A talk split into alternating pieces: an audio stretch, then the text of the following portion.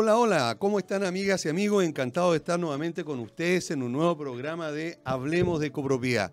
Un día más en que vamos a tener temas que son, creo, bastante interesantes, que nos van a ilustrar bastante sobre, en este caso específicamente, la administración en Chile y también en otro país.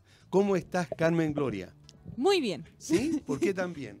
Porque tengo mi cábala ya en mis manos. Ah, sí. ¿Qué cábala es esa? Es que no, no, no, puedo decir. Pero es algo que tiene cacao y tiene almendras.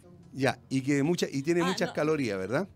Omite esa ah, parte. pero tengo tengo que decir que esto no es solo para mí, es para los invitados. Los invitados, correcto. Sí, bueno, nosotros como, como programa estamos muy felices de estar hoy día en, eh, en, este programa y muy orgullosos también porque cualquier persona que hoy día lea las últimas noticias, especialmente en el sitio 8, aparece, aparece, nuestro, nuestro, programa. Y en este momento todos nuestros auditores lo están viendo, están viendo la foto, digamos, de... Omite la foto, omite la foto y enfoquémonos en el programa. ya, lo están viendo, ya lo están viendo porque está saliendo al aire en este instante. No, pero omite, omite la parte de la foto, esa no, es un poco incómodo. ¿Y la parte más abajo? Ahí lo, está mostrando, ¿eh? mira. Y es un tema súper importante, ¿ah? porque está hablando de que lo, está hablando de los sueldos, de lo importante que es que los residentes empiecen a, los propietarios empiecen a pensar, digamos, en cómo ir mejorando los sueldos de los trabajadores de los edificios y condominios. ¿Qué opinas tú, Carmen Gloria? Que eres quien, digamos, ahora. Yo, yo, eh, pensaba que ibas a decir sube un algo. Poco más, sube más, sube un poco más la foto. Sí, la, foto, la foto no es necesaria. Porque mira, mira, mira la foto, qué bien sale ahí, ¿verdad? Sí, tengo que darle las gracias al fotógrafo que, ah. que, sacó esa foto. Ya, muy bien. Sí, no, mil gracias porque hizo muchos intentos para tener esa mejor foto. ¿Ah, sí? sí, sí. Sí, porque a mí también me cuesta que me saquen fotos. No me gusta mucho las fotos. Ah, bueno en realidad nos sacamos como 40 fotos para quedar en eso, pero bueno, en fin, es lo que hay. ya. Em, sí, pues es un tema, es un tema no menor. Hoy día estamos viendo, bueno, a través del estallido social, para bien o para mal, como lo queramos, como lo, como lo queramos connotar, finalmente sí hay una sensibilidad en, los residentes y en los comités de administración en ver eh, qué es lo que está pasando con los sueldos de sus trabajadores. Eso sí, lamentablemente en comunidades que todavía eso no lo, no lo quieren ver o de, de, frente no lo quieren hacer porque hay un aumento en el gasto común. Ahora yo me pregunto, eh, claro, efectivamente va a haber un, aumento en el gasto común en, en, la medida de que yo aumente los sueldos. Pero más que un gasto, habría que verlo como una inversión. Como una inversión, ¿verdad? ¿Por qué? ¿Por qué crees tú que podría ser una inversión? Ah, por ahí aparece algo. Mira, mira, justo. Sí, correcto. sí, porque efectivamente, primero que todo, eh, genera un compromiso de los trabajadores. uno genera un ambiente positivo también con los trabajadores. Claro, alguien podría decir, no todo es plata. Efectivamente, no todo es plata, pero hoy en día sí se necesita la plata para poder hacer cosas muy básicas. Eh, tenemos que entender que hay eh, trabajadores con conserjería, auxiliares de aseo, bueno, mayordomo no tanto, pero por lo menos estos dos cargos que son muy fuertes en temas de demanda en comunidades.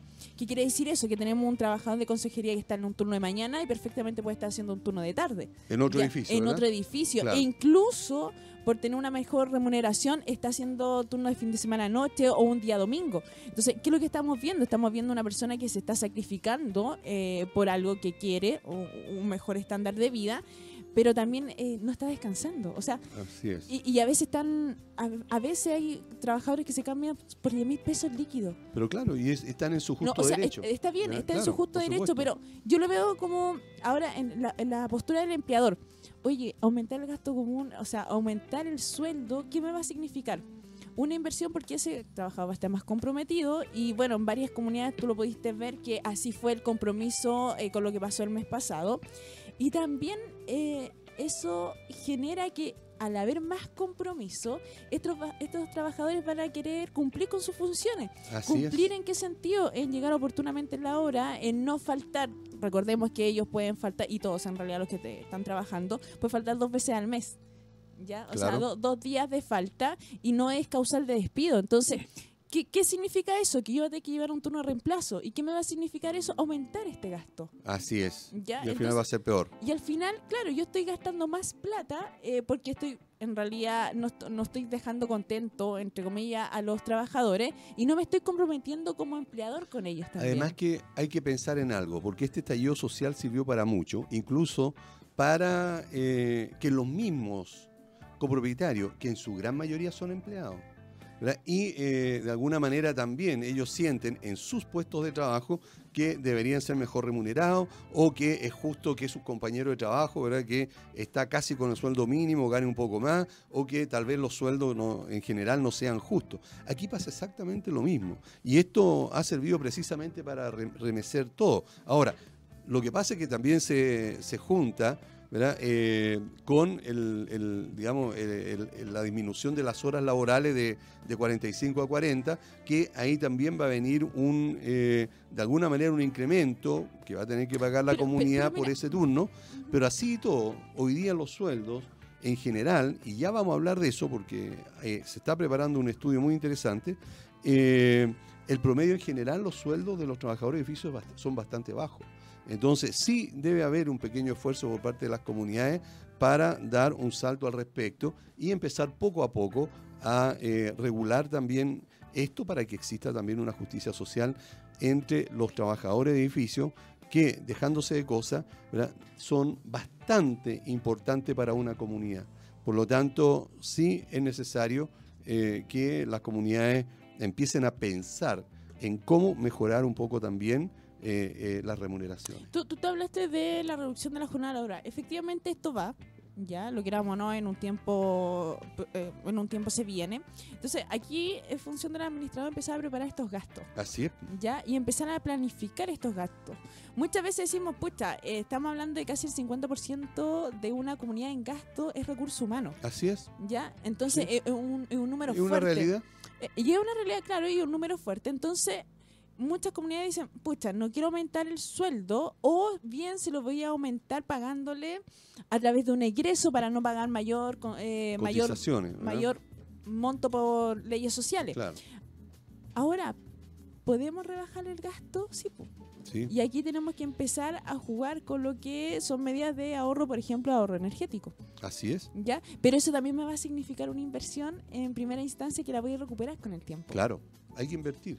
Al final es eso. A veces aumentar solamente por el IPC son 200 mil pesos más el gasto común. Claro. ¿Ya? Que en un promedio. En, un promedio, en una comunidad de 200 unidades, ¿cuánto es eso? Claro. Si lo vemos por unidad. Claro, al final. ¿Mil pesos? Sí, no es tanto en comparación a lo que al servicio que pueden estar recibiendo o que ya están recibiendo. Fíjate que hoy día eh, tú recién hablabas, ¿verdad?, del gran compromiso que hubo para este estallido social por parte de los trabajadores en general de nuestro país eh, de edificio y condominio. Ellos, independientemente del sueldo que tenían, ¿verdad? sí se la jugaron por llegar oportunamente eh, o irse tarde a veces, sabiendo que los primeros días, digamos, estaba el toque de queda, o muchos tuvieron que quedarse a dormir en el mismo edificio porque no tenían cómo llegar a su casa. Y ojo, porque ni siquiera se quedaron durmiendo, se quedaron haciendo un turno más. Claro. Que ya eso legalmente no corresponde. Así es. ¿verdad? Pero muchos no se fueron y llegaron los del turno saliente, nos pasó en varias comunidades, ¿verdad? y se quedaron a dormir ahí, ¿verdad? a dormir en, un sillón donde pudieran. ¿verdad? para poder descansar. Entonces todo eso de alguna manera también hay que compensarlo. Lo mismo sucedió para el terremoto del, 2000, del 2010. Yo muchas veces he dicho, digamos, hay muchos eh, conserjes, muchos noteros, eh, nocheros que actuaron prácticamente como héroes, ¿verdad? con todo lo que hicieron. Bueno, esto de alguna manera hay que empezar a reconocerlo, hay que empezar a pensar en lo importante que son los trabajadores los edificios y condominios en nuestro país. Que están haciendo su mejor esfuerzo en la gran mayoría sin capacitaciones. Así es. O sea, eso, es otro, otro tema que en que, momento... que, es lo más potente. O sea, finalmente ellos no están siendo capacitados. Ya, alguien puede decir tienen el OSD. Sí, ok, pero ojo, estar en conserjería o ser auxiliar de aseo va más allá de las competencias que es recepcionar gente. Muchas veces alguien dice, oye, si hay que armar un protocolo de esto, de esto, de esto, de esto, ok, armémoslo pero eso traspasa un poco el protocolo. Así es. Y sobre todo, en particular, en edificios residenciales. No así en edificios de oficinas, pero sí en los residenciales el trato al copropietario es distinto, lo queramos o no. Eh, ahora me preocupa, ¿quién es el que... Eh, quién, ¿Quién va finalmente a incentivar eh, que se empiece a reconocer la labor de los trabajadores de edificio? Porque finalmente, claro, hablamos de un aumento en las remuneraciones, pero todavía estamos al debe de reconocer la labor que están ejecutando, que muchas veces no se reconoce. Claro.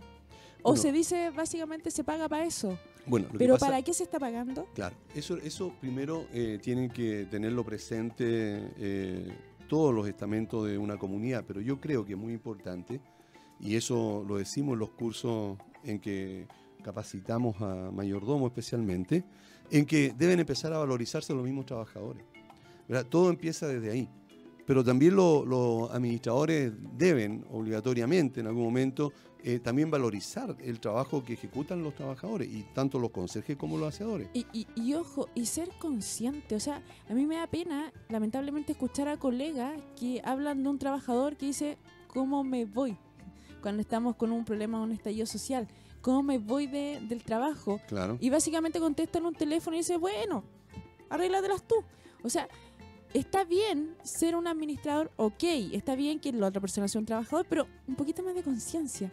¿Qué te cuesta tener que ser un poco más simpático con el otro? Entonces también yo creo, sí, es verdad, los trabajadores primero se tienen que empezar a reconocer ellos mismos. Obvio, si, si no partes tú, nadie te va a ayudar. Pero yo creo que también la segunda línea que debiese ir detrás son los administradores. Así es. Empezar a reconocer y valorar lo que los trabajadores hacen. Y estamos justamente... Porque, porque ¿qué pasa? Muchas veces no se reconoce eso, eh, no se valora y se reconoce que el gallo es impuntual, que el gallo contesta, que el gallo está sentado todo el día y después vendría una tercera línea eh, que sería el comité de administración, empezar a sensibilizarlo de las funciones de, de los trabajadores para llegar finalmente al copropietario. Bueno, ahí, ahí tiene una labor importante justamente el administrador. justamente, ¿Y qué, qué, es la labor de este copropietario que finalmente, ¿qué es lo que ve? Que hay un conserje que está sentado todo el día y una aseadora que saca la vuelta todo el día, porque el aseo está malo. Bueno, pero eso también yo creo que es muy subjetivo. ¿verdad? pero ojo, pero, esto, pero esto pasa y pasa constantemente. por lo mismo, por lo mismo. Yo creo que hay que empezar, digamos, porque el administrador reconozca la labor del, del, trabajador, ¿verdad? Y para eso primero tiene que darle una pauta, tiene que empezar, digamos, a eh, a valorizarlo en ese aspecto. Y después de eso, eh, también lo que, hay que, lo, que, lo que hay que hacer es buscar la forma de dar a conocer cuáles son los, eh, digamos, eh, los trabajos que tiene que hacer un, conserje, digamos, qué es lo que, qué es lo que le corresponde o no ejecutar, y eso por supuesto que manifestarlo. Otra situación que también creo que es muy importante que el, que el administrador haga es reconocer, insisto, en la importancia del, trabajador, pero a su vez enseñarle a cómo él también valorizarse. Por lo tanto, la valorización... ¿El, administrador dice esto? Por supuesto, tiene que empezar a valorizar al, trabajador y enseñarle también a hacerlo. Y aquí, aquí volvemos otra vez a la misma situación que hoy día estamos viviendo en el país, la situación social. Lo mismo lo que decía la psicóloga en el programa anterior. Todo está relacionado, todos debemos ser empáticos, todos tenemos una responsabilidad de lo que hoy día está pasando. Y la responsabilidad del administrador es precisamente que en sus comunidades no se miren menos, no se valorice el trabajo de los, funcionarios, los colaboradores de esos edificios. Súper complejo, eh, sobre todo si estamos hablando de un administrador que ni siquiera sabe cuál es su función y tampoco valoriza su trabajo. Claro. Entonces, yo creo que aquí también estamos al debe los administradores en valorar y potenciar el trabajo real que hace un administrador. Porque muchas veces, eh, lamentablemente pasa que en comunidades los tienen para la pata y el combo. ¿Cómo se dice? Y, claro, entonces, ¿cómo tú le vas a exigir a un administrador? ¿Cachai? No, no, me querés más en lo profundo. o sea, ¿cómo, ¿cómo, ¿cómo, le vas a exigir a un administrador que ni siquiera él mismo se valora. para que pueda valorar al otro. Claro, es que de partida. Entonces, aquí el problema es: ¿quién es primero, el huevo o la gallina? Precisamente, ahí está el problema. Entonces, el problema, vemos que si una comunidad contrata a un administrador de ese, de ese tipo, digamos, que, que no se valora y que lo está tratando así, es porque la comunidad en realidad está eligiendo mal. En la medida en que la comunidad elija a administradores que no son capacitados, ¿verdad? que no tienen las competencias necesarias, ¿verdad? que no además son adecuados para ejercer esta, esta, eh, esta actividad, evidentemente que va a ir al fracaso, la comunidad en general. ¿Por qué? Porque esa administración evidentemente que lo va a hacer mal y va a perjudicar a la comunidad. Y muchas veces esto pasa, yo lo digo y lo he dicho siempre, porque la comunidad no lo hace, no, no, no elige profesionalmente, no lo hace a conciencia, lo hace exclusivamente de acuerdo al valor que la, el, eh, la administración le está cobrando. Entonces, muchas veces por ahorrarse una chaucha, se encuentra con problemas enormes en el futuro y que le va a salir muchísimo más caro que haberle pagado a un, a un profesional, a una administración profesional responsable y del cual también pueda en algún momento repetir en contra de esa administración en caso de que haya eh, una, una situación que amerite, digamos, incluso eh, llegar a los tribunales. Y ahora nos vamos más profunda aún. Más profunda. sí, estamos en un análisis de la copropiedad. La copropiedad primero no se reconoce como tal. Ah. Entonces ya estamos teniendo un problema grave porque si la copropiedad no se reconoce eh, y no se empieza a valorar, sobre todo eh, en la medida de que estamos y seguimos construyendo edificios, ya estamos mal. Pero ahora pasa otro tema. Tú hablas de las competencias, como una comunidad, porque no está definido en ningún lugar qué competencias reales debe tener el administrador. Sí, la ley lo dice, pero sabemos que la administración tiene que tener más competencia. Entonces, como no hay un estándar o no hay una base en que uno puede decir las competencias del administrador son tales y tú mm. debieses exigir lo mínimo, es difícil también para las comunidades eh, buscar algo, alguien idóneo. Claro, pero fíjate que siempre hay algo que, eh, que, puede, em, que puede gatillar aquí el cómo encontrar a, una administración más o menos que se ajuste a las necesidades de la comunidad. ¿Y cuál es esta? Que las reuniones, digamos, con las administraciones o la selección la haga el comité de administración. El comité de administración por lo menos ya ha tenido alguna pequeña experiencia con el otro administrador que está sacando o que está, eh, está cambiando y además ya conoce algo de su edificio pero que hacen a veces alguna eh, torpemente, y esto lo digo abiertamente, o sea, la gran mayoría de, quienes hacen esto actúan torpemente, es que seleccionan tres o cuatro administraciones y lo llevan a una asamblea. No hay cosa más ridícula, más estúpida que llevar, digamos, una selección de eh, administradores a una asamblea, en que al final el, todo el mundo pregunta cualquier cosa, que le parezca a ese propietario, digamos, que debiera saber, y al final se van por los números, el que cobra más barato. Yo creo que el que puede seleccionar mejor, puede tener mejor suerte mejor ojo, es el comité de administración, pero no una asamblea en que ahí pueden, le hacen preguntas absurdas a las administraciones, ¿verdad? que llegan a lo ridículo, y al final, cuando le preguntan el precio, dicen el precio y se van ahí por, por lo más barato. Yo creo que ese tipo de situaciones es exclusivamente responsabilidad o irresponsabilidad de las comunidades el tener los administradores que tienen. Es decir, yo lo digo francamente, las comunidades tienen al administrador que merecen. Em, ¿Qué pasa? ¿Qué pasa? Dije algo que no. Sí, ahora el problema son las comunidades. Por supuesto.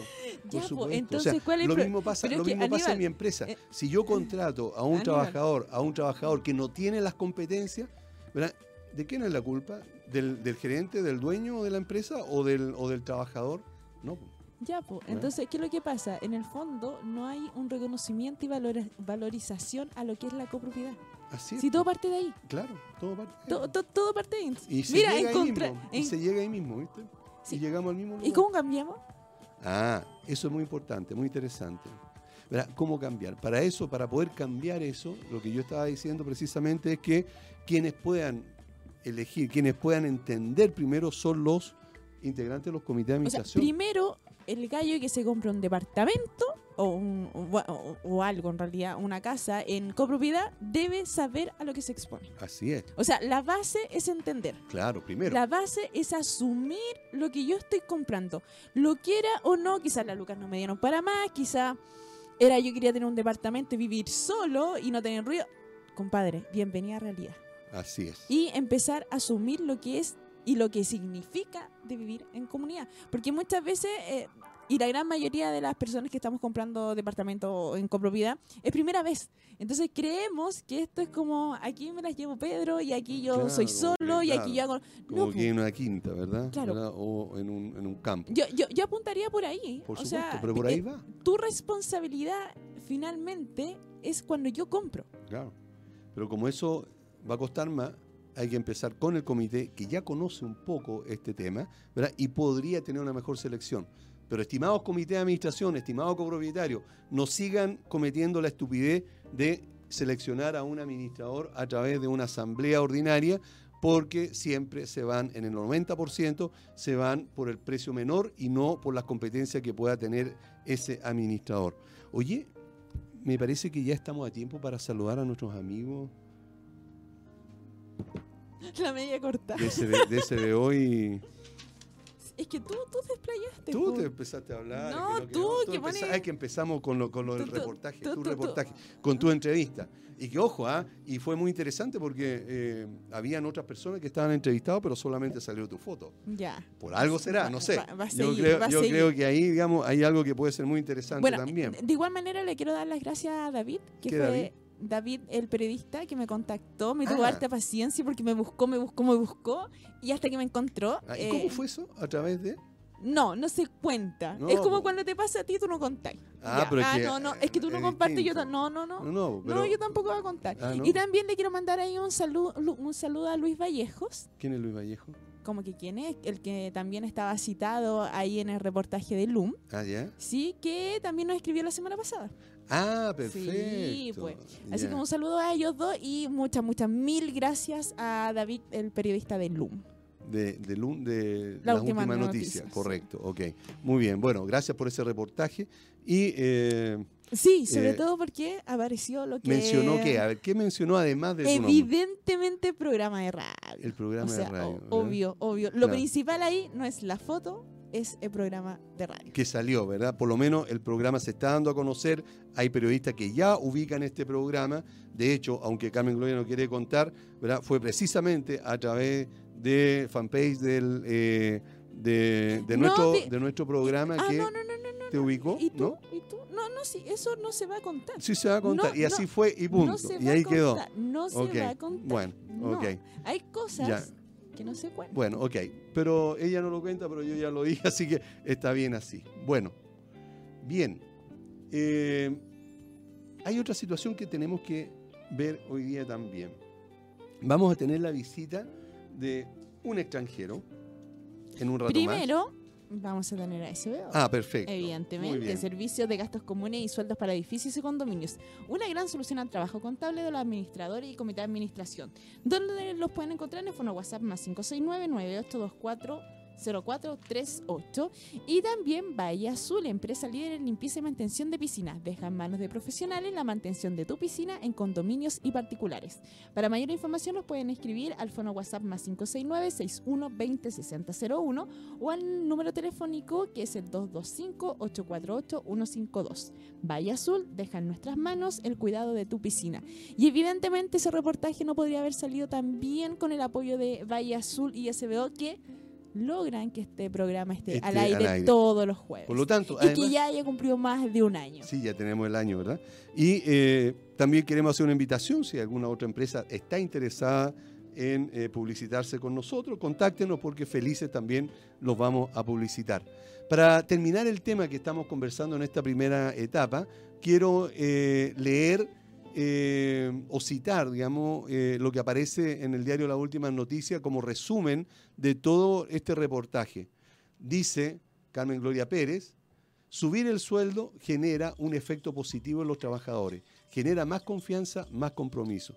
Por lo tanto, eso es lo importante en las comunidades también, que cada vez que nosotros como administradores o la misma comunidad reconoce la labor del trabajador a través de un incremento en su remuneración, provoca aún más lealtad, provoca más compromiso y más sentimiento positivo y más eh, eh, querer jugársela por la comunidad, por el, por el servicio que está otorgando ese trabajador. Ojo, ya, una, una parte es lo monetario, pero eso no va a significar que solo por las plata yo me voy a quedar.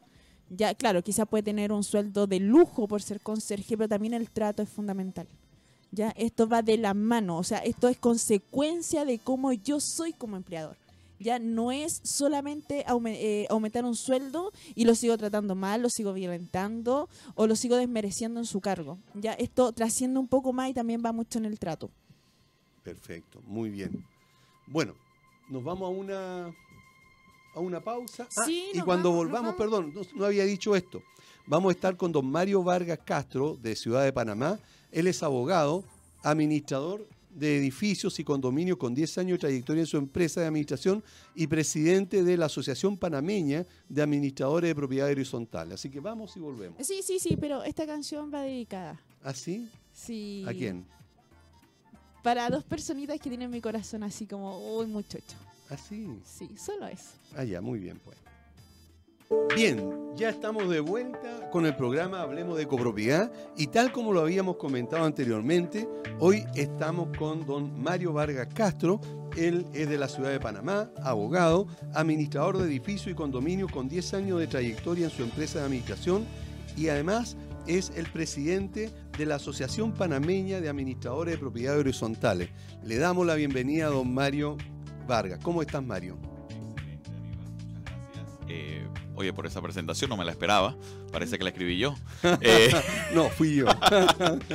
eh, y bueno, la verdad es que muy bien, bien, bien atendido acá en Chile. Es mi quinta vez en, en- en Santiago Ah. y en Chile, así que ya me siento parte de la familia en esta bella ciudad. Ah, qué bien, qué bueno. Carmen Gloria, ¿tú algo tienes que comentar referente a... No, yo le quiero hacer preguntas. ¿Ah, sí? ¿Empezar tiro con las preguntas? Sí, nos Directo. vamos de- sí, Ah, ya, hay que aprovechar el tiempo. Ah, bueno, muy bien. Eso de tener invitados internacionales, uno los tiene que Sí, aprovechar. claro. Sí, evidentemente, ¿o no, Mario? Sí, Así sí. Bueno, tal como decía Aníbal, tú eres administrador en Panamá, Correcto. abogado también, y, y- y en base a eso, eh, ¿qué establece la ley de copropiedad panameña eh, para ser administrador? O que en este caso sería administrador de propiedad horizontal. Correcto. Mira, Panamá en materia de, nuestra legislación tiene casi 50 años de historia en materia de propiedad horizontal, pero la última ley, nuestra ley actual, es una ley del 2010, una ley que apenas acaba de cumplir unos nueve años, eh, una ley que para nosotros, los administradores, los abogados que nos dedicamos a la propiedad horizontal, pues creemos que es una ley bastante vaga. Eh, creemos que con todo y el poco tiempo que tiene, eh, tenemos que trabajar fuertemente en una modificación y uno de los puntos es exactamente la pregunta. Pues, ¿qué debe tener o qué debe cumplir un administrador eh, en Panamá, un administrador de propiedad horizontal? Y la respuesta es muy sencilla y es absolutamente nada. No, no, no es necesario Ah. que cumpla ningún requisito. Ninguno. Después que sepa escribir y leer, pues está totalmente calificado para ser un administrador y eso es una tristeza. Y eso es una de las cosas que queremos cambiar en Panamá, eh, porque sí nos cuesta mucho. Y los que hemos estado dentro de la propiedad horizontal como administradores, sabemos lo difícil eh, que es esta gestión. Entonces, que no exista ningún tipo de requerimiento eh, nos duele y nos molesta. Y estamos trabajando fuertemente en eso como asociación eh, y con la modificación de la ley para así establecer algún tipo de requisitos mínimos para los administradores. Y así reclamamos nosotros. Bueno, lo que pasa es que eh, en Chile pasa exactamente lo mismo. Esto ahora se está Pe- pe- cambiando. pero tenemos por lo menos un poquito más. ¿Qué? Ni siquiera cuarto medio. O sea, cualquier persona que sepa leer y escribir ¿verdad? Eh, puede. Ah, pero aquí se le suma, o sea, se le agrega que tiene que saber sumar y restar. Ah, Pero bueno, oye, ya tienen más, tres. ¿verdad? Claro, ¿viste? Entonces, eh, pero es exactamente igual que allá. Ahora, las leyes eh, chilenas actuales, ¿verdad? Con las panameñas son muy parecidas. Es más, se dice que la ley panameña, gran parte de ella es un plagio. Mira, yo no quise. Un plagio chileno. Mira, yo no sí, quise sí, decir y un eso. mal plagio, Bueno, tristemente. cuando cuando eh, hace unos años atrás, eh, yo estando en Panamá, compré el libro eh, Cómo vivir en propiedad horizontal y no morir en el intento, de, De Rolando. autor de eh, nuestro amigo común Rolando Canda- Candanedo, Así es. ¿verdad? Eh, panameño. ¿verdad? Eh, Estuvo yo- acá. estuvo acá, sentado donde estás tú, ¿verdad? También. Eh, él, eh, y yo me leí el libro y dije exactamente igual al de acá, a- digamos a la ley chilena. Y ahí empecé a, a- a ver y efectivamente muy, muy parecida. Eh, fíjate, pero este, este anhelo que, tenemos los administradores que nos dedicamos seriamente a esta actividad, eh, nosotros la venimos, eh, la, tenemos hace mucho tiempo, esto de, que hayan exigencias. Fíjate que te voy a contar que el año 2008, ¿verdad? con la directiva de ese tiempo de una asociación, fuimos al Parlamento precisamente donde proponíamos que uno de los temas eh, que se debía incluir en la ley de copropiedad que vigente hasta ahora era precisamente que hubieran exigencias. Y nunca nos hicieron caso, pero bueno, después de 10 años, 11 años, 11 años no, 2008, eh, perdón, no, 2008, sí, 2018, 12 años, ¿verdad? Eh, sí se, se, va a lograr porque con la modificación que va a haber a la ley, sí van a haber exigencias importantes. Pero por el momento estamos igual que en Panamá. Cualquier persona puede eh, puede ser eh, eh, administrador. Mira, de repente vamos a tener la suerte de coincidir con esas modificaciones. Nosotros, Rolando y mi persona, tuvimos la semana antepasada una reunión con el director de la propia horizontal en Panamá y pues ya coordinamos para el mes de enero, próximo mes, iniciar con la modificación oficial por parte del ministerio y de nuestro grupo, la modificación a la ley y evidentemente esto es parte de lo que queremos incluir en esa modificación. Bueno, yo... Disculpa, tú, tú hablas que están hablando con el ministerio. Correcto. Para hacer esta modificación. ¿Cómo lo hacen ustedes para llegar al ministerio? Porque aquí ha costado mucho, eh, en este caso el Senado y los diputados, que sean muy llenos a, querer conversar realmente con los administradores y hacer un aporte para ello. ¿Cómo lo han logrado ustedes? ¿Ustedes tienen una asociación? ¿Cómo lo están haciendo? Mira que la parte con Rolando, que somos abogados especialistas en propio horizontal, que no es realmente la asociación de administradores. Yo ah, realmente aquí como abogados vamos como abogados especialistas de propio horizontal. Eh, con este cambio de gobierno, nosotros pues acabamos de cambiar a un, nuevo gobierno hace pues cinco meses posiblemente. Eh, y hemos tenido la dicha de poder hacer un buen engagement ahí con ellos. Nos hemos sentado ya en dos ocasiones y eh, pues tienen toda la disposición. Yo creo que por ser un país más chico, de repente ese lobby se hace un poco más sencillo eh, que, en un país pues como el de ustedes. Pero eh, también hemos tenido acercamiento con diputados. y ya también hemos pues adelantado ese lobby de, para cuando esa ley llegue a la asamblea pues ya tenga pues un paso más expedito y que las discusiones pues sean realmente enriquecedoras. ¿Cuál es la estrategia para poder acercarse, en este caso al ministerio, a algunos diputados? ¿Cómo lo han hecho ustedes? Mira, en Panamá nuestro avance y crecimiento en propiedad horizontal solamente tiene 10, 12 años, que es este boom inmobiliario que tuvo Panamá y que bueno, que todo el mundo conoce a la ciudad de Panamá por, su, por sus rascacielos. Entonces, realmente el 80 o 90% de los que viven hoy en propiedad horizontal están sufriendo las penurias de la propiedad horizontal. Entonces, al tú llegarle a un diputado, a un ministro o a un director y decirle, yo sé lo que sucede en tus asambleas, yo sé lo que sucede con tu morosidad, yo sé lo que sucede con las mascotas o el consumo de tabaco en tu pH, se sienten inmediatamente identificados porque lo están sufriendo. O sea, básicamente es parte por la empatía. Totalmente. Entonces decirles, oye, nosotros queremos aportar. Queremos hacer un aporte pro bono, aquí nadie quiere ganar. Lo que queremos es realmente, oye, estructurar algo desde las entrañas de la propia horizontal, pensando en el promotor, que es el inversionista, y no podemos dejar por fuera, pensando en la comunidad y también pensando en el administrador pero ustedes han hecho, perdón, han hecho algo, algo también ahí bastante serio, porque yo tengo entendido que han estado estudiando, ¿verdad? Y la propuesta va más profunda, porque han estado estudiando tema por tema, digamos, para hacer una presentación prácticamente de una nueva ley o integrar muchísimos elementos a lo que ya tienen, eh, tienen estructurado ustedes. Es decir, le han dedicado mucho tiempo, le han dedicado muchas horas y mucho estudio, la agrupación que tienen ustedes que tengo entendido que son tres o cuatro, no me acuerdo bien. Así es. ¿verdad? Eh, a estudiar el tema, pero de una manera muy seria y profesional. Pero es que es súper importante lo que hace mención, porque claro, muy profesional, pero hay una palabra que me gustó mucho, que finalmente no es que alguien quiera ganar. Porque generalmente acá en Chile es como el que quiero ganar, el que yo quiero ser popular, el que yo hago algo, pero no está pensando que finalmente todos ganan, porque todos tienen mejor convivencia, todos, todos finalmente van a ganar. Y no solamente un grupo selecto va a ganar. Y eso lo quiero destacar. O sea, me, gusta bastante que, que, parta de ahí el espíritu. Y claro, si tienen esta muy buena intención, evidentemente, claro, mucho trabajo, pero las, las puertas se les van a empezar a abrir solas. Mira que, que unido a eso y cuando llegamos a hacer pues intervenciones con este tipo de,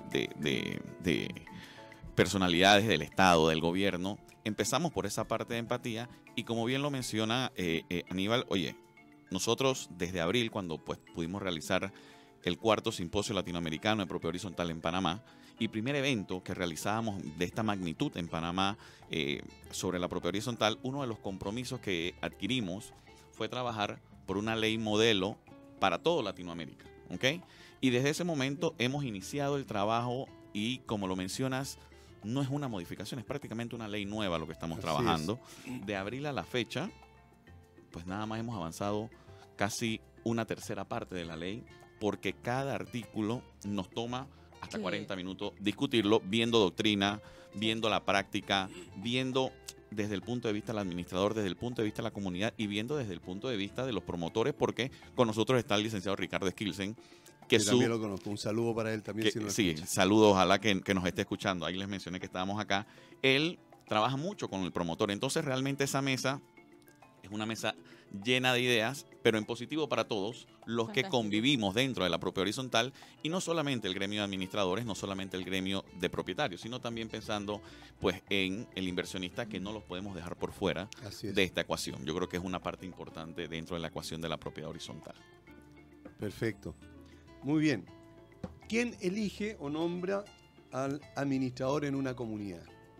Mira, en Panamá, la ley 31 del 2010 eh, faculta a la junta directiva. Esto es una facultad netamente de la junta directiva. Ellos en el momento... Junta directiva en Chile es el comité de administración. El comité de administración, correcto. Eh, eso es una facultad que ellos tienen y lo pueden hacer cuando gusten. Tanto remover como nombrar. Ah, perfecto. Que creo que eso es una ventaja, pues por lo menos para el modelo nuestro, porque la persona jurídica de la propiedad horizontal como tal, ¿cuántas veces se reúne al año? ¿Cuántas horas se reúne al año? No pasan más de cinco horas en el mejor de los casos dentro de un año. Entonces, no le podemos dar una responsabilidad como esa a una asamblea de propietarios cuando pues realmente su ejecución o su control o constitución pues se reduce pues a algunas horas muy minúsculas dentro de un año eh, lectivo como tal. Perfecto, por lo tanto nos queda clara esa parte. Y, en ese aspecto, ¿quién elige a la Junta de Vigilancia o a la Junta de, al Comité de Administración? Eso sí es escogido por parte de eh, una asamblea de propietarios. ¿Ordinaria? Mira, en Panamá existe la ordinaria una vez al año, pero solamente hay tres requisitos fundamentales que se tienen que discutir en una asamblea ordinaria.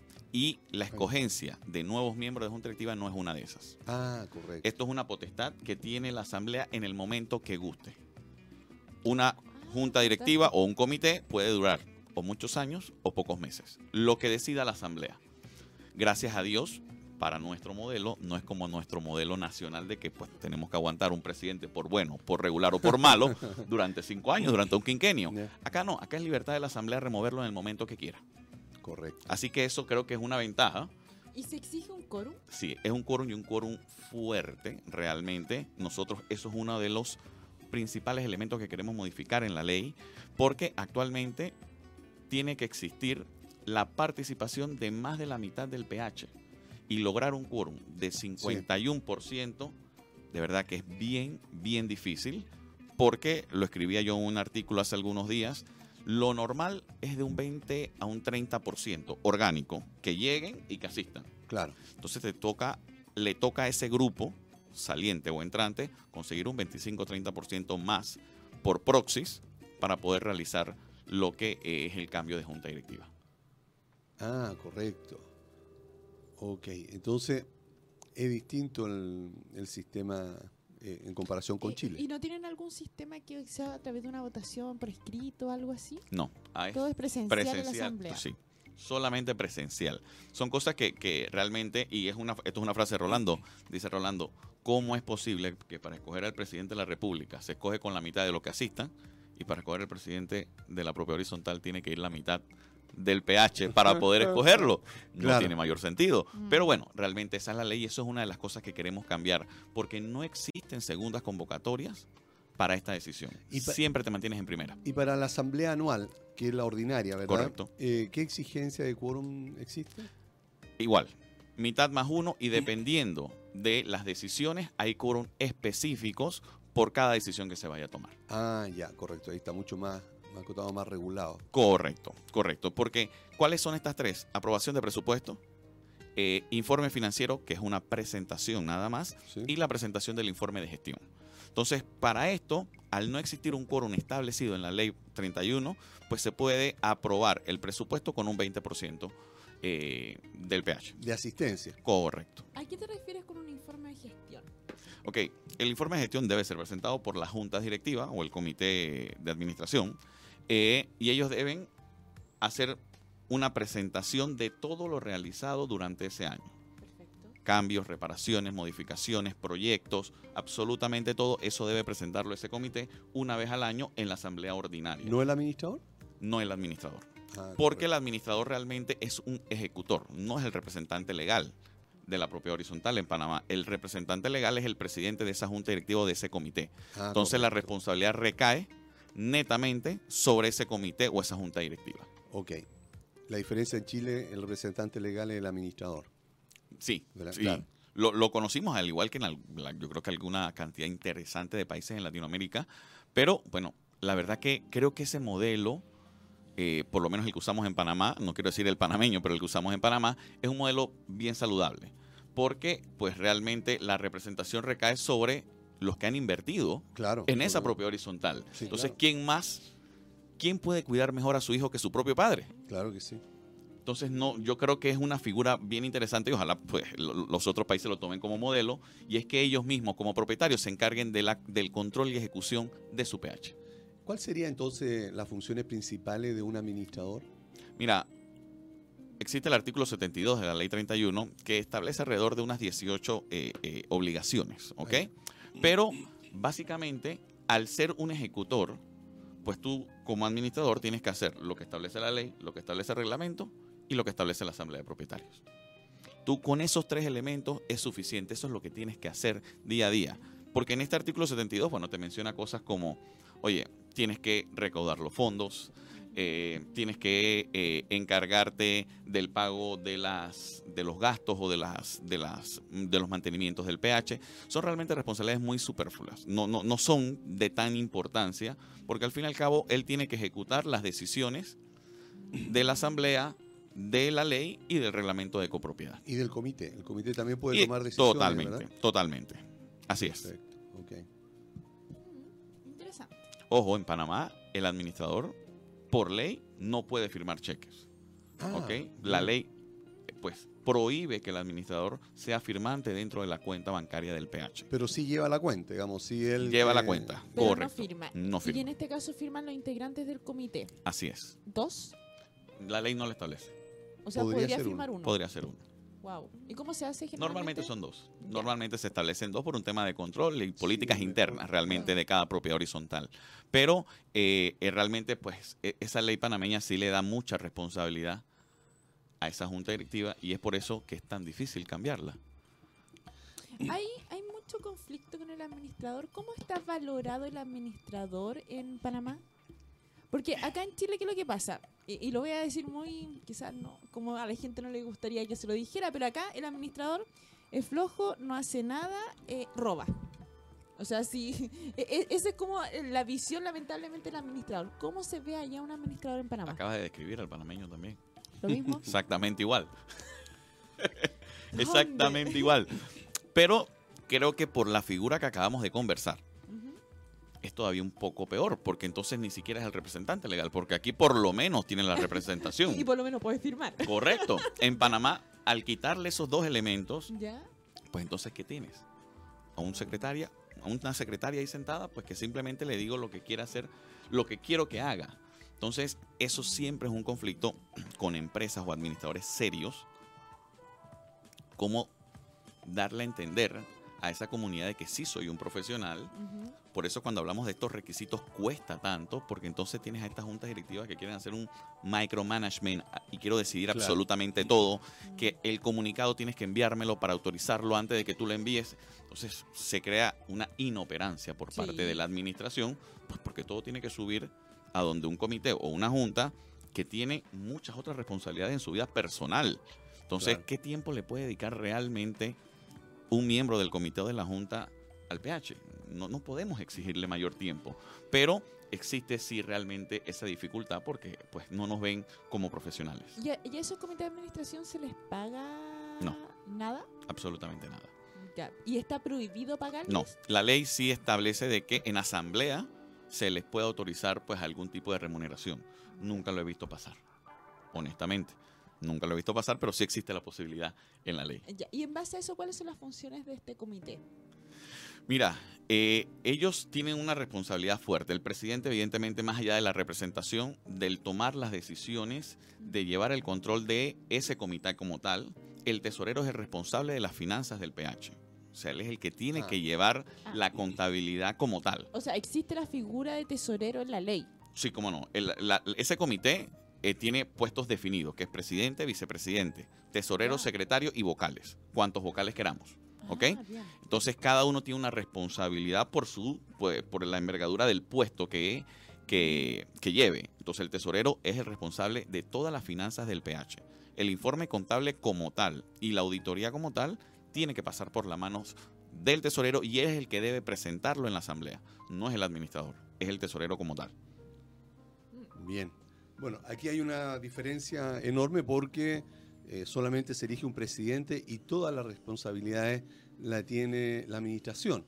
Es decir, en la administración hace tesorería, eh, hace ejecutor, es eh, el vicepresidente, secretario, secretario es, el, es el ejecutor en general. Claro. Y es por eso que se describe al administrador, digamos, como el gerente general de, de una PH porque ejecuta absolutamente todo, tiene a su cargo absolutamente todo. Ahora, em, en cuanto a, la morosidad que tienen eh, en Panamá, ¿cómo, ¿cómo la registran? ¿Cómo la ven ustedes? Mira, lo primero, el, la cuota de gastos comunes, que es el pago ese mensual de, las unidades inmobiliarias, es, es una responsabilidad eh, eh, que recae sobre el bien inmueble, no sobre el propietario. Es, una obligación real en, derecho. ¿Ok? Lo cual eh, es una tranquilidad porque en algún momento lo vas a cobrar. En algún momento. No como otros modelos, no sé si sea en el caso de, ustedes acá en Chile, pero eh, hay modelos como el colombiano donde esa responsabilidad recae sobre el propietario y, y puede extinguir esa obligación. Ah. En nuestro modelo, que es un modelo sobre esa obligación, eh, sobre la propiedad, disculpen, siempre va a pagar. Tarde o temprano va a pagar. Porque es la unidad la que está Es la unidad la que está debiendo. Y en el momento que tú quieras hacer una transacción sobre ese inmueble, pues el registro público exige el pagisalvo de la cuota de gastos comunes del PH. Ah. Entonces, ¿de qué paga? Paga. Decimos en Panamá, un buen panameño, oye, él va a pasar por caja. Claro. Si él quiere luchar, si él quiere pelear, que lo haga pero en algún momento va a tener que pasar por caja porque va a tener que pedir ese país salvo, ya sea para una venta, para una hipoteca, para una rehipoteca, para lo que sea. Entonces, la ventaja es esa. Pero sí la morosidad como tal es una morosidad que normalmente eh, está entre de un 10 a un 15% de las cuotas de gastos comunes. Ese es promedio en Panamá. Tengo una pregunta. Por favor. Pero no mía. Ajá. De un auditor. Ah, bien. Ya, Andrés, que nos salude que está de acuerdo con lo que aparece en Loom. Ah, está de acuerdo, muy bien. Es que no todos están de acuerdo. Ah. ¿Ya? Eh, pregunta, ¿cuáles son los problemas más caóticos en Panamá de copropiedad? Los problemas más caóticos. Un saludo, Andrés. Eh, Andrés, eh, yo creo que lo mismo que, acabamos de escribir con los administradores y con Aníbal, que he participado en algunos foros internacionales, pues realmente los latinoamericanos no nos los quita nadie porque creo que desde México hasta Argentina somos exactamente igual. De repente, sí, total, de repente cambia un poco el acento mm. eh, entre un país y otro, pero eh, eh, los problemas de la propia horizontal, como lo mencionaba, el tema de las mascotas, el tema del cigarrillo, el tema de los estacionamientos, el tema de la morosidad, la asistencia a las asambleas de propietarios, son exactamente los mismos problemas, mm, por lo menos que vivimos en Panamá. ¿No? Y lo que he escuchado de otras latitudes es muy parecido. Entonces, yo creo que los latinoamericanos, pues, eh, lo llevamos por dentro a mucho orgullo. ¿Y cómo se, van solucionando esos problemas, esos conflictos de convivencia en Panamá? ¿Cómo, atacan para resolver de alguna manera o tratar de mitigar esos problemas? Mira, vuelvo y repito, nuestro, nuestra vida como propio horizontal es una vida muy joven, una vida, aunque tengamos 50 años, el boom inmobiliario en Panamá no tiene más de 14 años. Entonces, nosotros estamos experimentando todo todos esos problemas estamos ahorita mismo haciendo esa clave, cuál puede ser el elemento diferenciador, cómo lucharlo. Pero ahorita mismo, mi opinión, y lo he dicho en varios foros, tanto en Panamá como afuera, eh, es pues que hay que tocar fondo. Porque no hay otra manera. Tristemente, las comunidades están en un proceso de tocar fondo y saber de que sí existe algo peor si no se involucran. Entonces, estamos buscando en este momento, pues esa clave esa receta. En cuanto la tengamos, con gusto se las digo. evidentemente vas a venir con, para acá. Con gusto se las digo, pero sí, en Panamá realmente pues esto es nuevo. Nosotros como propio horizontal eh, eh, estamos pues eh, en la adolescencia, creo, y, es necesario eso. ¿Y crees que pasa mucho por, por qué? ¿Por qué pasan estos conflictos? Acá, por ejemplo, tenemos el tema del, individualismo. Ya, como un, ente gatillador finalmente de todos estos problemas. ¿Cómo lo ven allá? Mira, eh, lo mencionaba en, Barranquilla en la exposición que tuve y era el por qué. ¿Y cuál, cuál puede ser ese elemento diferenciador que genera un cambio eh, en, estos problemas? Pues que, son problemas más sociales. Y después de algunos días de análisis y algunas eh, tazas de café, por lo menos creo que en Panamá uno de los problemas que tenemos es que el promotor nos vende áreas espectaculares. ¿Ok? Entonces no, eh, eh, comercialmente el ataque que tenemos es estas áreas sociales espectaculares, 10.000 metros, piscinas, gimnasios, salas de fiesta, áreas de lo que queramos. Entonces, ese propietario entra con ese chip de que, ok, yo quiero que se mantenga así, pero pagando poco sin involucrarme. Entonces viene ese reto para el administrador, ok, ¿cómo mantengo todo como el brochure, con pocos fondos, pero sin que nadie participe en las asambleas? Entonces yo creo que es un tema muy social. Yo creo que hay tres elementos que en Panamá nos están costando a la propia horizontal y es uno, el desconocimiento de la ley, dos, apatía a la participación y tres, y el más importante, la falta de liderazgo en las comunidades. No existen líderes en las comunidades. Y lo decía un expresidente que pues conocí hace algunos años, me dice, Mario, eh, el liderazgo no admite vacío. Cuando esté vacío, alguien simplemente lo va a tomar, bueno o malo, pero lo toman. Entonces, al no existir ese líder positivo, corremos el riesgo de que estas personas que están buscando beneficios personales tomen el control de una propia horizontal. De hecho, generalmente pasa eso. Eh, aparece el líder negativo muy pocas veces pasa el líder positivo porque finalmente se aburre, se cansa. Porque es que tiene una motivación personal el negativo. Claro. Yo tengo un tema de garantías que no me, no, no, me ha podido dar respuesta el promotor, pero ahora desde este puesto sí puedo controlar, sí puedo presionar por un beneficio personal y no de la comunidad. Entonces, volvemos a lo mismo, el individualismo finalmente. Claro. Mientras que yo esté medianamente bien en mi comunidad, no me interesa lo que pase con la propia horizontal no me interesa. Yo lo, mencionaba hace algunos días atrás. cruel eso, pero es verdad. Claro, yo le decía, oye, mira, por lo menos en nosotros en Panamá, creo que el 90% de las personas que compran una, un bien en, un PH lo hacen por la seguridad. Mm. Creo que ese es el elemento número uno. Sí, sí. también. El segundo, nosotros pues decimos que todo funcione y luzca bien. Oye, si el pH se ve bien, si está limpio, el elevador funciona, el gas funciona, la bomba funciona, excelente. Y si tú tienes una buena comunicación, con esos tres elementos. Como administrador, tú estás garantizando tu estadía en una propia horizontal por muchos años. Y esto lo digo de una manera eh, eh, eh, nada más gráfica, no porque, porque creo que sea lo que debe pasar, pero es que tú le puedes estar robando literalmente a esa comunidad, pero tú cumples con estos tres elementos. Y a la gente no le interesa. No asisten a las asambleas. ¿Por qué? Porque me siento seguro, todo funciona y me comunican pues cada cierto tiempo lo que está pasando en el PH. Lo demás no nos interesa en lo absoluto. Y en el momento que uno de esos tres elementos falle, tú tienes una asamblea numerosa. Claro. Numerosa. Así es. Nos vamos a ir a una pausa y a un corte musical. Bueno, y volvemos inmediatamente. Recordemos que estamos con don Mario Vargas Castro.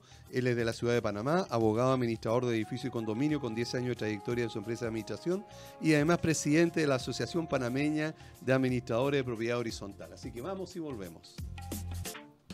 Bien, ya estamos de vuelta otra vez con el programa Hablemos de Copropiedad y debía haberle dado el pase a Carmen Gloria, pero quiero comentarles que antes de eso eh, voy a recordar que estamos con Mario Vargas, él es de la ciudad de Panamá, abogado, administrador de edificios y condominios y además de eso es presidente de la Asociación Panameña de Administradores de Propiedades Horizontales.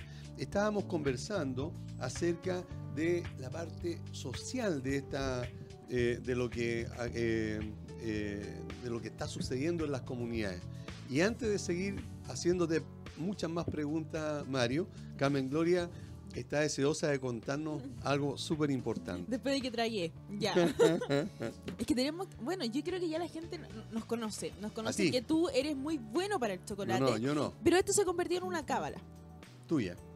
De programa, de programa y de nuestros invitados. Ah, nuestros invitados siempre van a tener un, una, un, pedacito de chocolate si es que así lo estiman deja un pedacito de chocolate, o sea, muy pequeño. Mario, disculpa, tú has estado acá presente. ¿Quién ha comido más chocolate? Sí, tengo que decir que, que, Aníbal ha comido más chocolate. ¿Viste? Muchas gracias, Mario, por la sinceridad. bueno, yo creo que ahí hay una... No hay nada. Dijo la verdad. Aquí no... Bueno, eh, te paso la plata por acá. ya. SBO Servicio de Gastos Comunes y Sueldos para Edificios y Condominios. Una gran solución al trabajo contable de los administradores y comité de administración. Y pensando en la economía y ahorro de su comunidad, SBO cuenta con el servicio de revisión de cuentas para condominios. Esto es mucho más práctico y económico que una auditoría tradicional. ¿Dónde los pueden encontrar? En el fono WhatsApp más 569 98240438. Y también tenemos Valle Azul, empresa líder en limpieza y mantención de piscinas. Deja en manos de profesionales la mantención de tu piscina en condominios y particulares. Donde nos pueden encontrar en el fono WhatsApp más 569-6120-6001 o al número de la oficina que es el 225-848-152.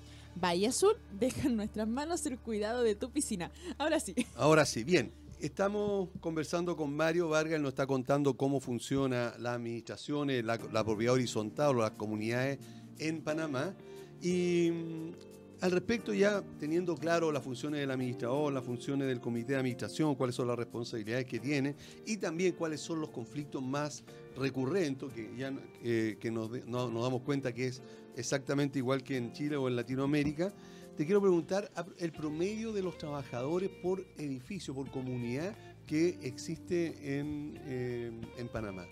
Mira, bueno, realmente es difícil porque establecer como un promedio, porque en Panamá pues tenemos comunidades eh, de 400, 500 unidades inmobiliarias y existen comunidades de 20 de unidades inmobiliarias. Pero sí te tengo que comentar que la tendencia en las propiedades horizontales en Panamá es la tercerización de todo ese equipo la seguridad es tercerizada al 100%.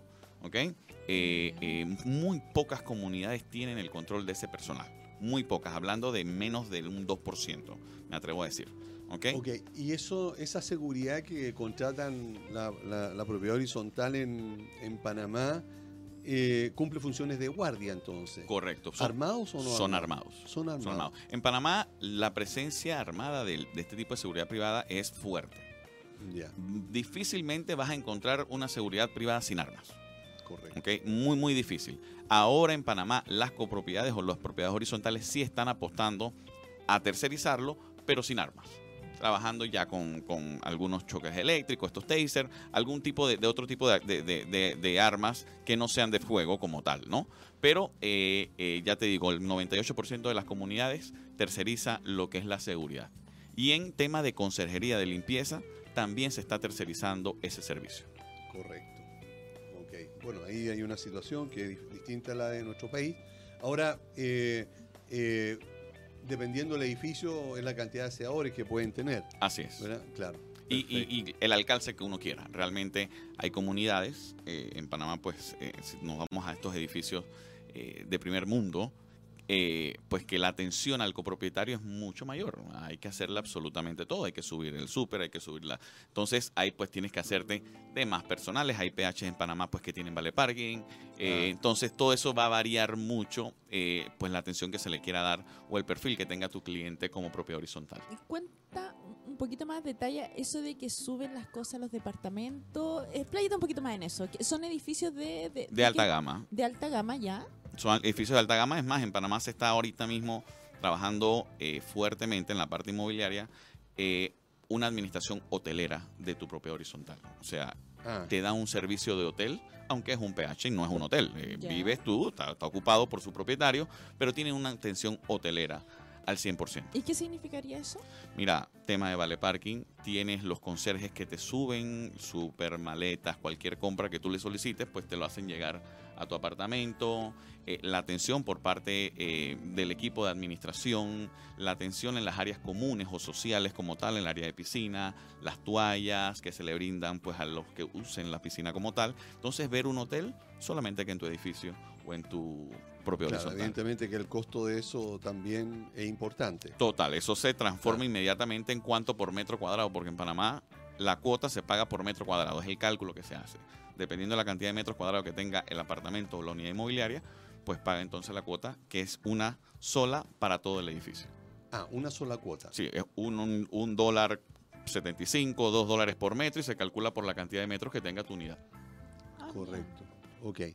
Por lo tanto, se debe ajustar al total de la, digamos, de la recaudación el gasto mensual de la comunidad. O en, en Panamá lo que se hace es que en, ese esta, en esa asamblea ordinaria que hablábamos en antes, que se presenta un, un presupuesto, ah.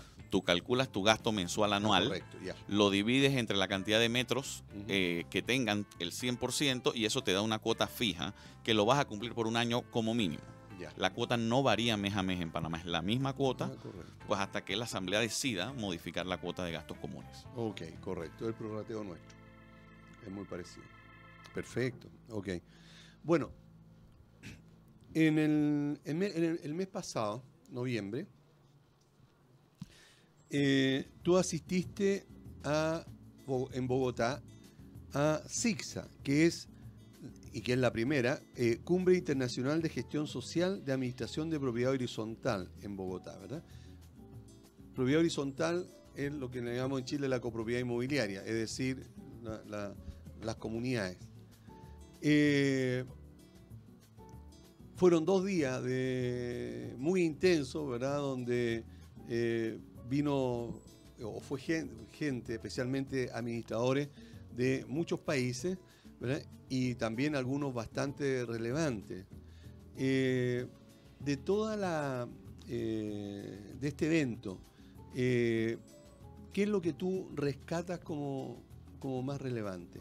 Mira, como mencionas, fueron dos días intensos de información, eh, pues con administradores muy relevantes, el caso de, de, el caso de Pepe, eh, que son pues eh, instituciones en la propia horizontal a nivel mundial, así lo vemos. ¿Puedes explicar quién es, claro, Claro, Jivan, Dimelo, que es el administrador del Burj Khalifa, el edificio más alto del mundo en Dubái. Correcto. pues que de seguro tiene mucho que decir, mucho que dar a los que administramos propiedades horizontales, porque pues administrar ese monstruo realmente debe, debe demandar mucho, ¿no?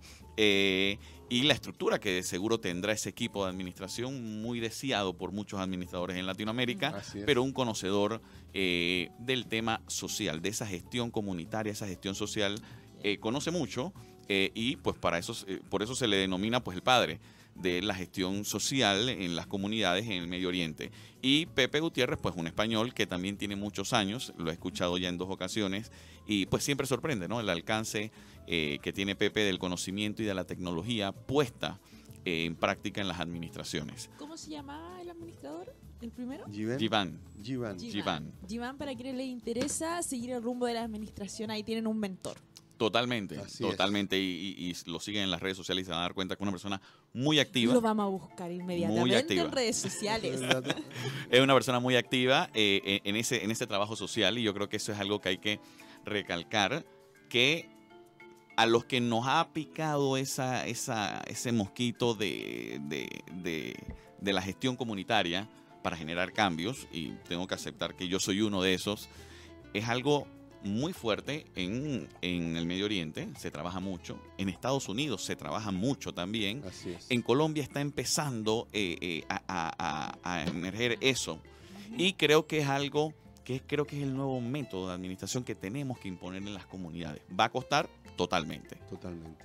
Porque pensando en esto mismo, eh, ¿cómo ves tú, de acuerdo a, a tu experiencia, pero también a lo que pasó en ZigZag, que es, digamos, eh, la tendencia de administración para el futuro.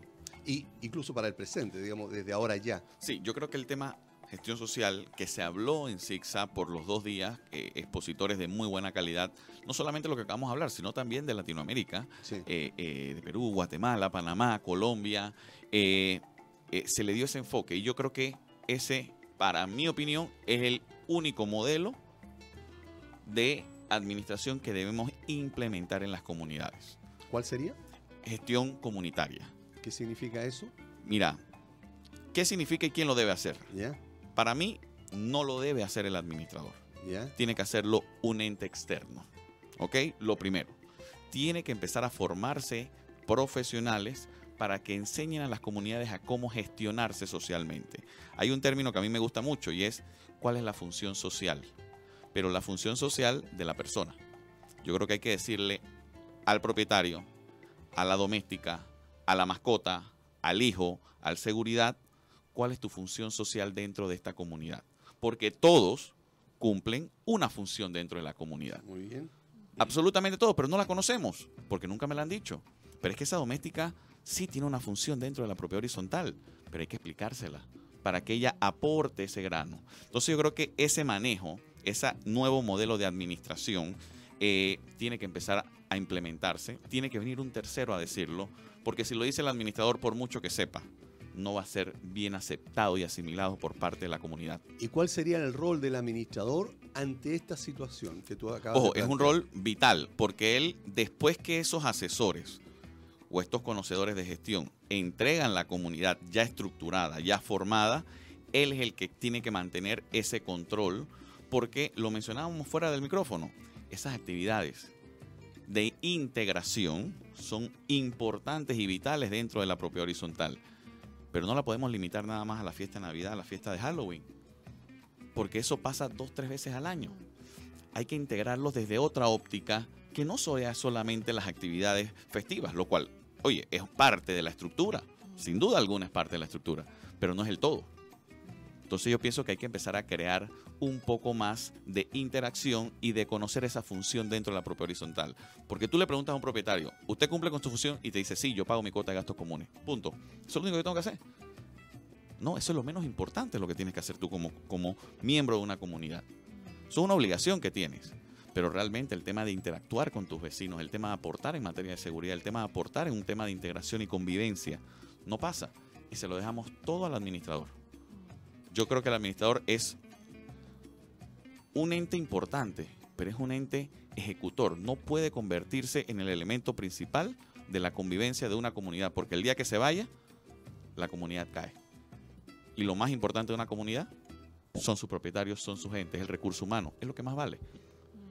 En este caso, eh, entonces, para dejarlo claro, porque estoy muy de acuerdo con lo que estás diciendo, eh, la función del administrador sería ahí, digamos, eh, como un orientador, digamos, una persona que de alguna manera tiene que lograr que empiece la conciencia en la comunidad para que empiecen a contratar a alguien, para que llamen a alguien que los apoye, que los ayude o que los haga lograr entender digamos, que vivir en comunidad además es socializar entre los mismos residentes, independientemente que sean copropietarios o no. Así es, yo creo que esa es la función principal del administrador. No más que eso. No más que eso, porque, y, al inicio debe, debe enfocarse mucho en eso, porque una comunidad socialmente activa y responsable es una belleza administrarla. Es muy sencillo administrarlo. Pero llegar a ese punto cuesta mucho. ¿Ok? ¿Y quién es el que conoce de copropiedad o de propiedad horizontal? El administrador, más nadie. Así es. Porque es que el presidente podrá ser un prominente abogado, pero es un abogado. El otro podrá ser banquero, podrá ser auditor, podrá ser contador. Pero eso es lo que es. Son muy buenos profesionales en su rama. Pero en la administración de la comunidad y de la propia horizontal, el profesional y el conocedor es el administrador. Entonces yo creo que debe guiarlos hacia ese punto para poder demostrarle no solamente en el caso nuestro a la Junta o al comité, sino a la comunidad cuál es esa función y cuál es ese rol que deben jugar dentro de su PH. Y de acuerdo a tu experiencia, ¿cuáles serían los primeros pasos que deben dar los residentes en general, digamos, o los propietarios en, en una comunidad para lograr socializar? Mira, hay que empezar con términos muy básicos. El tema comunidad, que lo decimos muy fácil, lo hemos repetido pues alrededor de 80 o 100 veces en este programa. Así es. Pero realmente sabemos qué es una comunidad, qué compone a la comunidad y cuáles son mis responsabilidades como integrante de una comunidad. De seguro no. Y de seguro lo limitamos como propietarios o como administradores con el simple hecho de venir, trabajar o pagar mi cuota de gastos comunes. Entonces yo creo que lo primero que hay que empezar es a atacar oye, son una comunidad, ¿por qué son una comunidad? Y hacerlos entender. Y de ahí en adelante empezar a construir, pues eh, nosotros decíamos y mencionábamos en Barranquilla, pues hay dos cosas. La pirámide de Maslow, una pirámide que se usa mucho en la, en la parte comercial, ¿no? De esas necesidades básicas que uno debe ir logrando. Pero es que el pH en la primera, evidentemente no interviene porque son necesidades eh, eh, naturales, fisiológicas, de respirar. Eh, y bueno, ya el administrador no te puede ayudar a respirar. Pero en la segunda, cuando hablamos de seguridad, pues el administrador sí juega un rol y tu pH como tal juega un rol importante para que ese propietario pueda hacer ese check en ese segundo escalafón de la pirámide de Maslow. Porque él solo no lo puede hacer como propietario. Entonces necesita de la comunidad. Entonces, oye, esos son los elementos que hay que empezar a hablarle a las comunidades para que entiendan de que sí necesito no solamente de tu pago, sino de tu integración dentro de la comunidad para trabajar en ese segundo escalafón de la pirámide de Maslow, que es la seguridad. Y ahí nos vamos, pues, hasta cumplir las cinco pues, eh, eh, escalones de la pirámide de Maslow y después aplicarlo con el círculo de Denning. Esto es constante. Esto es constante. Terminamos, aplicamos, revisamos y volvemos a aplicar algo. Entonces yo creo que es muy dinámico pero tiene que venir directamente de la comunidad y no del administrador. Perfecto, muy bien. Carmen Gloria, ¿qué opinas al respecto? No, no, está dando un par de, de vueltas a lo que estaba diciendo Mario. Y claro, en el fondo tampoco sabemos quizás como sociedad en primera instancia el escuchar. Porque claro, cuando uno parte en una comunidad, eh, claro, quizá el administrador puede venir con todas estas ganas de querer hacer una labor más social y que yo la comparto bastante. De, hecho, a mí me gusta mucho esa, esa labor social porque veo, así yo creo que ya partí hace siete años. Y yo antes de siete años ya veía que las comunidades no tenían esta cuestión tan social o, o de compromiso. Finalmente, claro, porque tú te puedes involucrar claro, pago los gastos comunes, aviso que alguien quiere entrar a robar, pero no me comprometo realmente. Si, si es el punto de involucrarse, todos nos podemos involucrar, dependiendo de la medida en que, yo entienda, pero el compromiso de adquirir una vivienda en copropiedad no lo logramos dimensionar. Hasta que estamos ahí, llegamos, chuta. Pero cuando alguien nos quiere empezar a indicar o, o guiarnos un poco a lo que vamos, no queremos escuchar porque creemos que tenemos la verdad porque leímos una ley o porque googleamos. Porque hoy en día eh, estamos con, con, esa tendencia a ser muy autodidacta. Claro. El problema está que, a mi parecer, lo autodidacta nos sirve en copropiedad. Ya no, nos sirve, claro, porque yo puedo leer, porque empiezo a leer. finalmente, ¿a quién le pregunto? Voy, sin, no te voy a ofender a ti, ¿ya? Pero todos acá, por ejemplo, tienen un abogado amigo que les soluciona la ley. Así es. Pero pucha, es que quizás el abogado no es especialista en cobro vía apartado por ahí. Y primero, ¿tendrá un amigo abogado? O sea, eh, hay cuestiones que a veces no queremos escuchar. Y, y, claro, ¿por qué? Porque no nos gusta que nos digan la verdad. No nos gusta que nos digan, por ejemplo, usted va a vivir en copropiedad, tiene que pagar estos gastos comunes, tiene que ir a la asamblea porque es su compromiso, porque lo está adquiriendo. Entonces, yo creo que ahí hay un problema de que no querer escuchar en primera instancia. Y claro, y esto que empieza a generar los conflictos naturales natural de quien tiene la razón, de que el administrado en algunos lados eh, roba, pero estamos validando que eso sea verdad, de efectivamente, porque es muy fácil empezar a emitir juicios de todos, porque así somos, la sociedad es así. Pero, ¿cuál es mi, mi compromiso real? Y ahí viene el tema social. Entonces, si yo me voy a comprometer, evidentemente puedo hacer cambios. Mira, nosotros ya hemos iniciado este trabajo, y esto es un proyecto eh, que lo estamos haciendo como responsabilidad social de nuestra firma de abogados, honestamente. Responsabilidad eh, social, fantástico. Eh, eh, dentro de lo que nos gusta, de lo que conocemos, y pues hemos realizado ya alrededor de unas cuatro presentaciones en comunidades. y, pero lo hemos hecho así como tú acabas de mencionar. Mira esta comunidad y en Panamá pues tiene un edificio muy icónico, digamos, le, decimos el Tornillo, que es un edificio que impresionante. es una belleza. Sí pero también nos retiramos 20 minutos a, distancia manejando del, tornillo eh, y encontramos comunidades totalmente fracturadas, flageladas como comunidad, edificios que ya pues realmente lo que falta es demolerlo prácticamente. Eh, y le tomamos fotos a ambas imágenes. Nosotros tenemos fotos de comunidades donde hemos tenido que llevar Policía Nacional a una asamblea, porque bueno, están, eh, eh, va a pasar, ¿no? Claro. Entonces, lo que le restregamos en la cara a esas cuatro comunidades de señores, ¿ustedes creen que están mal? Pueden estar peor. Claro. Sencillo. claro. Pueden estar peor. Y aquí están las imágenes, no te lo estoy inventando.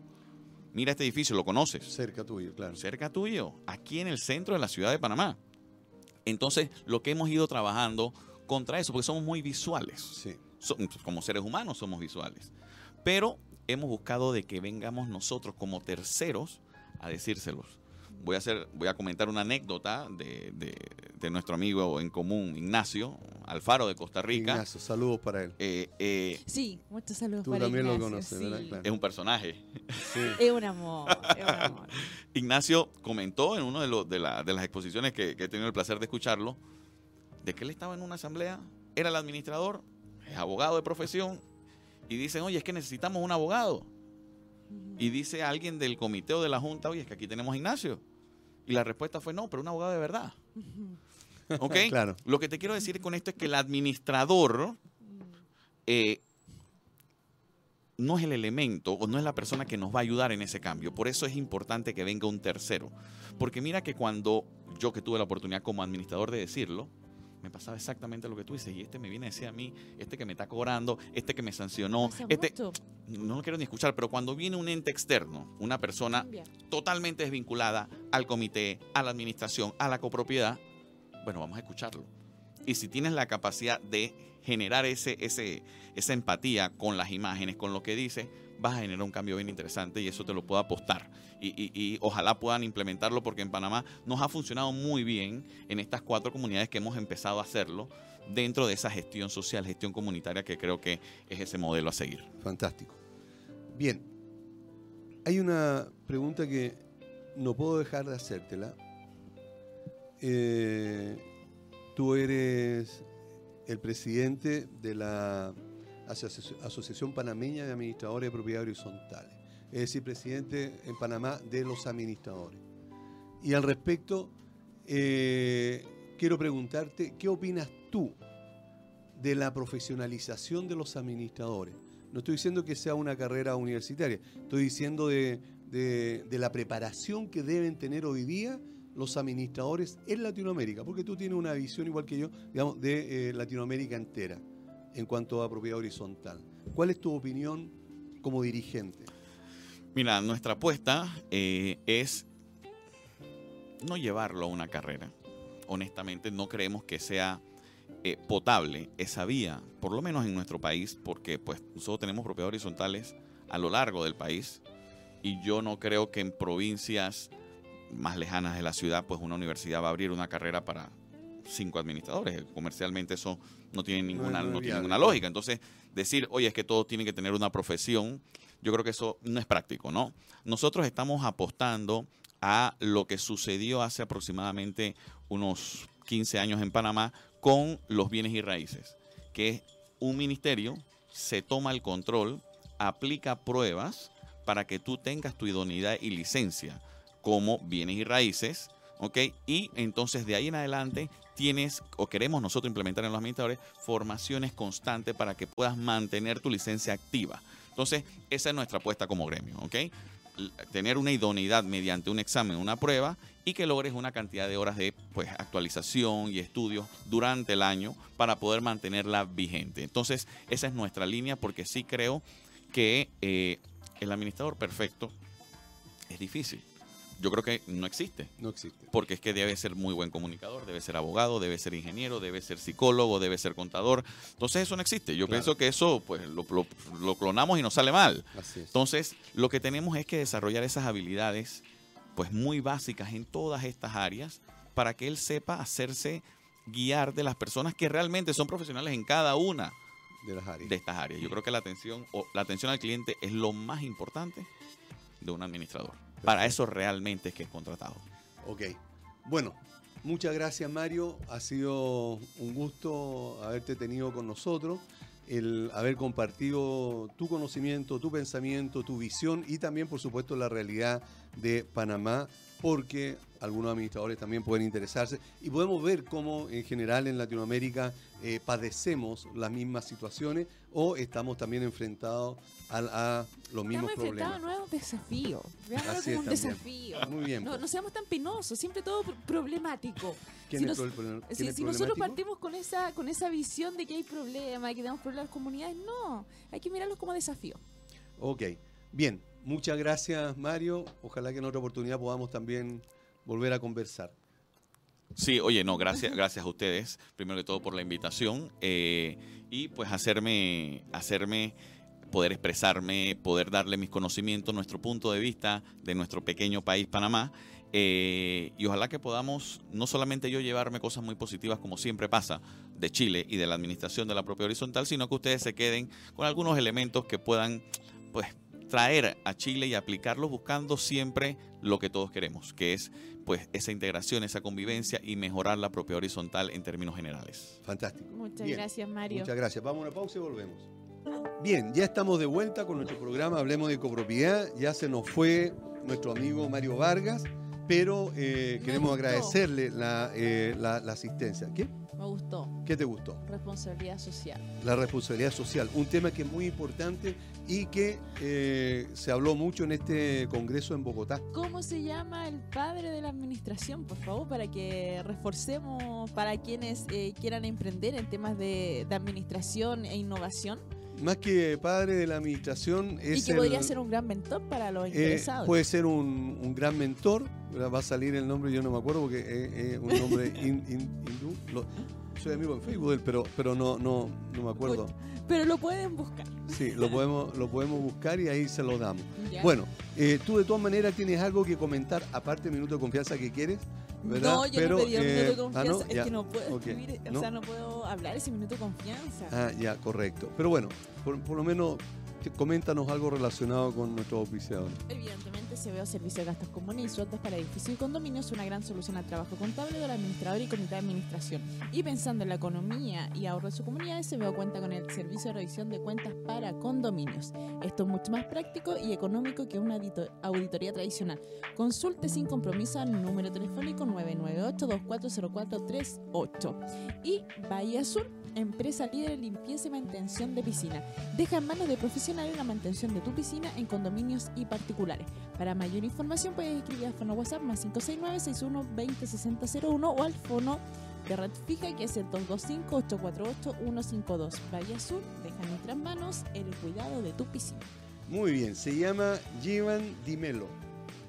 ¿verdad? Él vive en Dubái y es el administrador del edificio más grande más, grande del mundo. Ahí te lo dejo porque se escribe de una manera totalmente distinta. Bueno, eh, hoy día tuvimos dos temazos, ¿verdad? Uno de ellos que fue la, eh, lo que está relacionado con tu entrevista en, las últimas noticias, ¿verdad?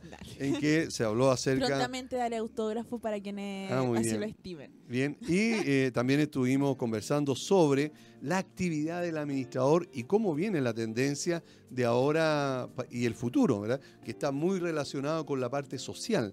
No solamente el administrador ahora debe preocuparse del mantenimiento, de los gastos comunes, de la parte administrativa y operativa, sino que además debe ser un orientador o un facilitador para que las comunidades empiecen también a socializar.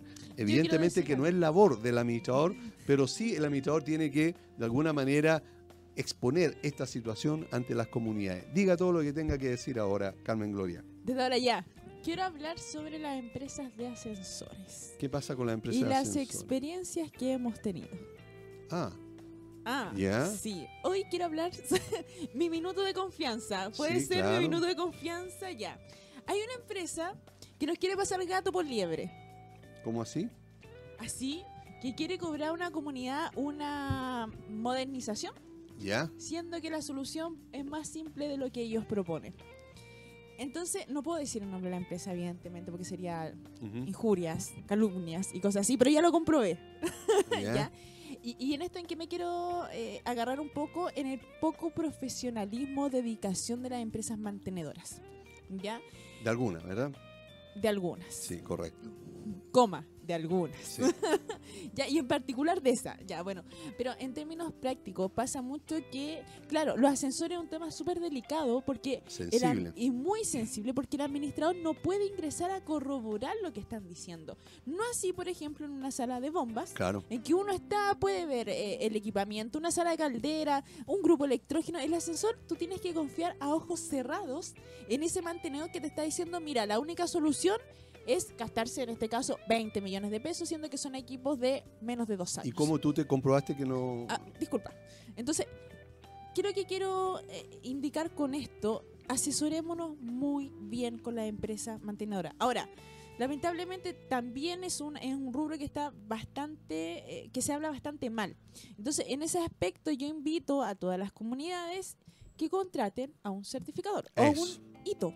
Un hito Porque finalmente él puede ingresar a ese equipo, eh, al, ascensor, tiene las competencias y lo más importante, tiene las competencias técnicas para debatir con esa empresa mantenedora y definir si efectivamente corresponde o no corresponde los cambios de pieza o los presupuestos que se están enviando. Eh, no puede ser que la solución la tenga que dar un administrador eh, o que el comité tenga que definir sí o no si no tiene las competencias que son requeridas para este tipo de instalaciones. entonces, muy compleja. Evidentemente, entonces aquí les quiero dejar eh, contraten los servicios de una empresa certificadora que puede ser o que actúe como una especie de hito, básicamente eso, y que ojalá esta, estas revisiones la hagan periódicamente. Estoy pensando anualmente, ¿cuánto cuesta una inspección? ¿Cuánto cuesta un hito? Les saldría mucho más económico y podrían estar mucho más tranquilos porque esta persona sería un ente externo que sí puede ingresar a todo lo que el equipamiento de ascensores.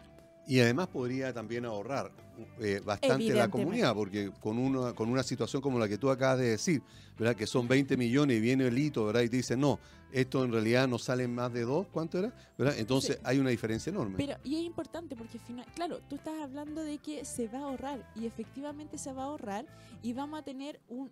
Finalmente, esta persona va a hacer las auditorías a la empresa. Así es. Que, claro, se nos exige por un lado las auditorías contables y siempre queremos auditorías contables, pero yo creo que es muy importante empezar a hacer auditorías en las comunidades a nivel técnico. De qué es lo que está pasando en los equipamientos, qué es lo que se viene, porque muchas veces se confían en las empresas que están muy bien. O sea, si una empresa hace bien su trabajo, no hay por qué desconfiar. Pero siempre partimos de la premisa de que el humano ya es desconfiado. Entonces, en base a eso, contratemos empresas que sean especialistas en temas de, auditorías, pero auditorías más bien eh, mecánicas, y nos pueda dar un, diagnóstico de lo que está pasando con nuestro equipamiento y sobre todo si esas empresas mantenedoras están haciendo bien o no su trabajo. Bien, hay una tremenda recomendación que hace Camen Gloria, es muy importante que los administradores la tomen en cuenta y también los comités de administración, porque ahí puede haber una fuga enorme de dinero y ahora que estamos justamente pensando en que hay que ahorrar mucho más, puede entonces también ser muy beneficioso para la comunidad. Bien, estamos terminando nuestro programa Carmen Gloria, lamentablemente, por lo tanto tenemos que irnos.